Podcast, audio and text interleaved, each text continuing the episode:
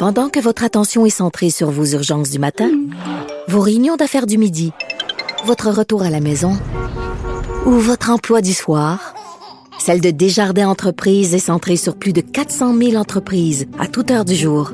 Grâce à notre connaissance des secteurs d'activité et à notre accompagnement spécialisé, nous aidons les entrepreneurs à relever chaque défi pour qu'ils puissent rester centrés sur ce qui compte, le développement de leur entreprise.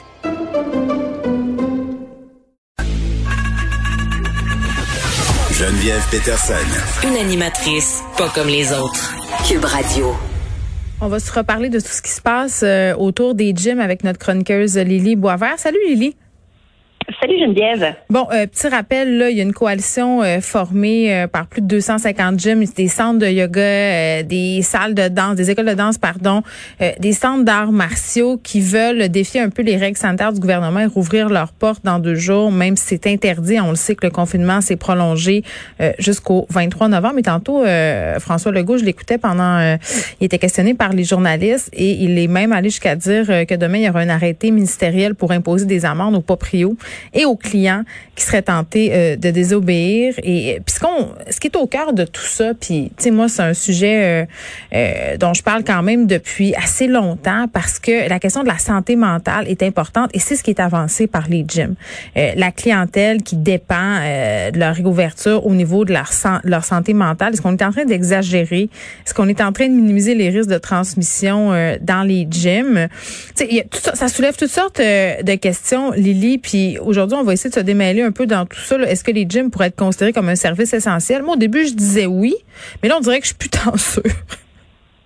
T'es plus tant sûr que ça devrait être dans la liste? Mais ben, je sais, je sais plus. Je sais plus parce que d'un côté, j'ai, ouais. Oui, on hésite. Hein? Ben... moi aussi, je sais pas trop c'est quoi ma position parce que moi, je t'avoue, j'aime ça aller au gym. Je vais de manière assidue depuis comme une dizaine d'années. Quand ça allait fermer le premier confinement, bon, je me suis résignée. Je suis allée faire de l'activité physique dehors. Mais là, avec l'hiver qui s'en vient, je me demande qu'est-ce que je vais faire. Puis je pense qu'il y a une bonne partie de la population aussi qui se pose cette question-là.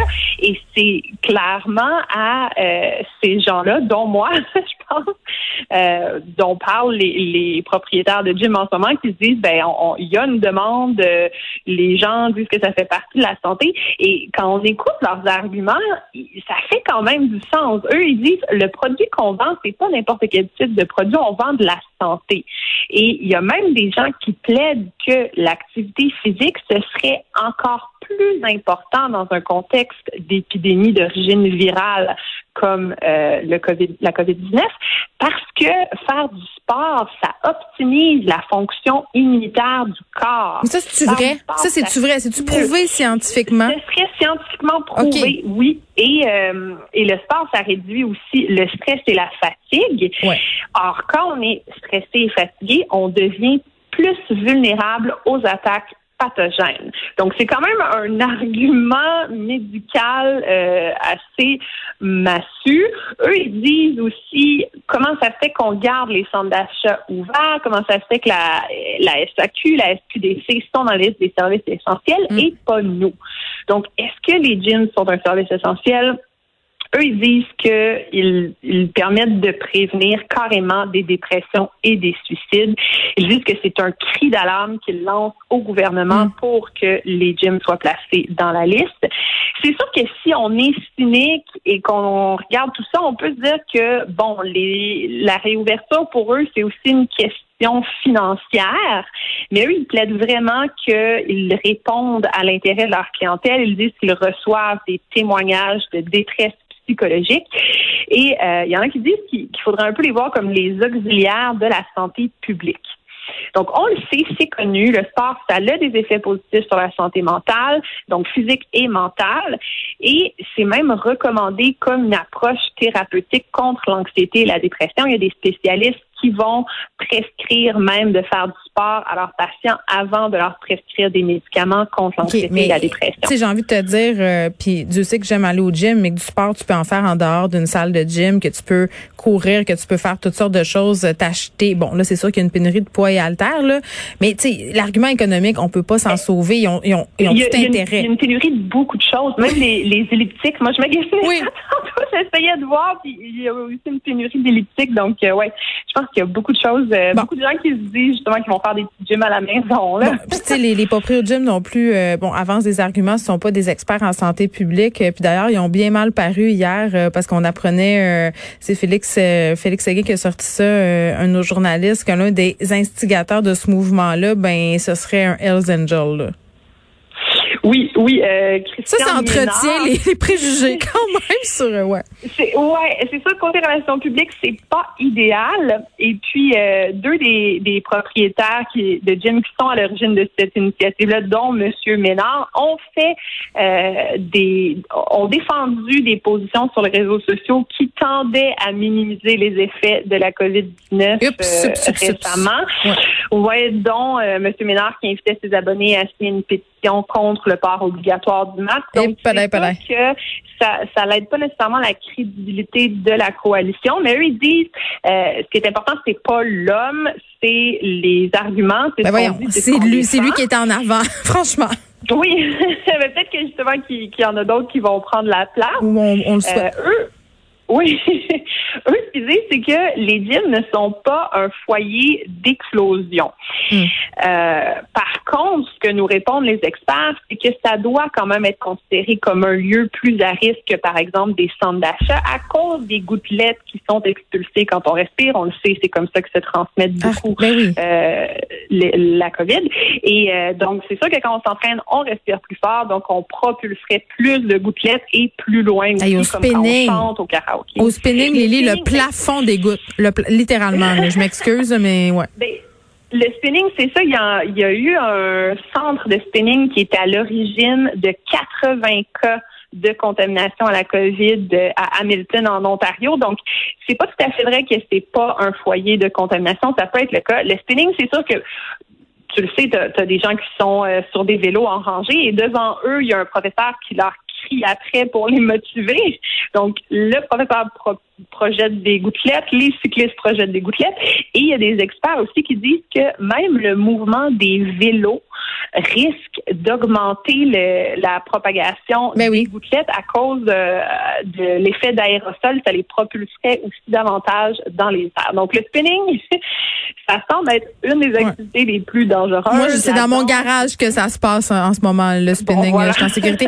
Mais là, euh, ma question pour toi, ça serait, euh, parce que là, les gyms sont fermés, puis on s'inquiète de la santé mentale, mais de la santé physique des gens aussi. Là, au, au début de la pandémie, on voyait vraiment beaucoup de coureurs un peu partout. Là, il y avait une espèce de de, de rage de course collective. Euh, puis je me demande si ça a duré. Puis je me demande est-ce que les gens ont diminué leur activité physique pendant le confinement ou est-ce qu'ils l'ont au contraire augmenté?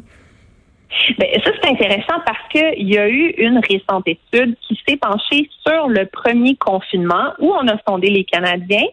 Et ce qui s'est avéré, c'est que les Canadiens qui étaient déjà inactifs avant la pandémie sont devenus encore plus inactifs pendant le confinement.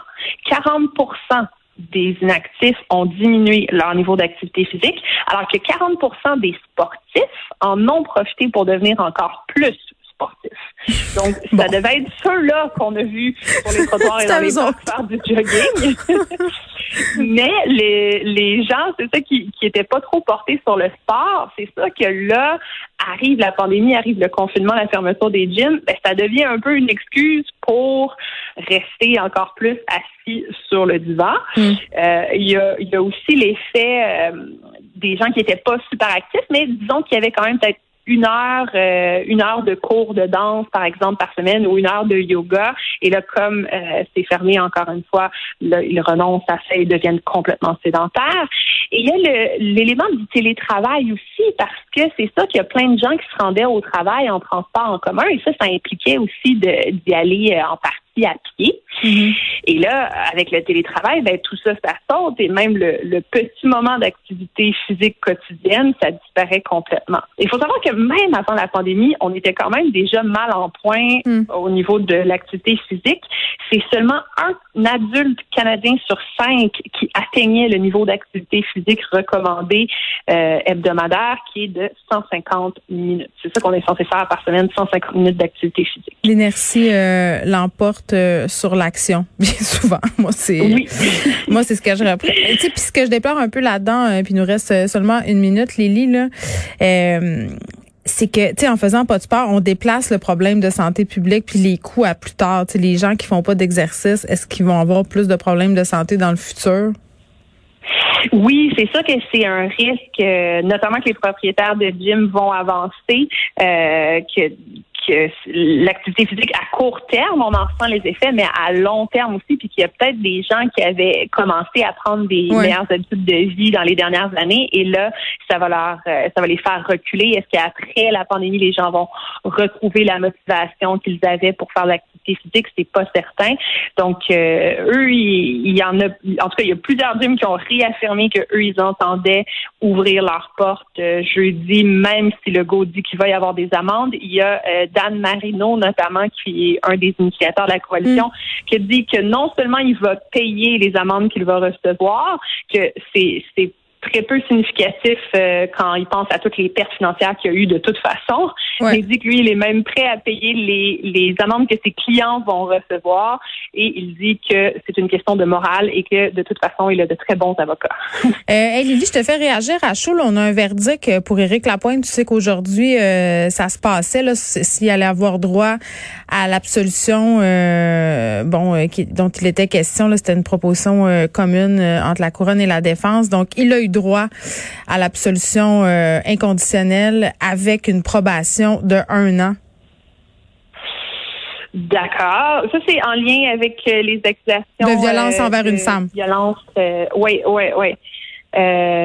ça, ça veut dire qu'il n'y a pas de dossier. Ça, ça veut dire qu'il n'y a pas de dossier criminel. C'est ça, c'est ça que ça veut dire. Écoute, je suis pas si étonnée, malheureusement, je t'avoue. Euh, ouais, est-ce que tu est-ce que tu trouves que ça envoie un, bon message aux victimes de violence?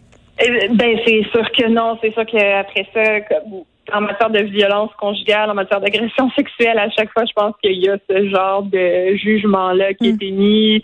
Ça décourage les victimes de même se tourner vers la justice à la base en disant que ça c'est peut-être pas si utile. C'est drôle parce que Peut-être qu'on médiatise pas assez les, les autres fois où ça se passe bien, là, mais euh, c'est sûr que surtout quand c'est une personnalité euh, connue comme, euh, comme Éric Lapointe, ben ça, ça, se propage comme nouvelle pas mal. Hein. Merci Lily, on va te retrouver mardi prochain. Puis c'est c'est drôle, j'en parlais tantôt avec la juge Gibault advenant le fait qu'on en arrive là, qu'on ait cette absolution inconditionnelle là, avec une probation d'un an dans le cas d'Éric Lapointe.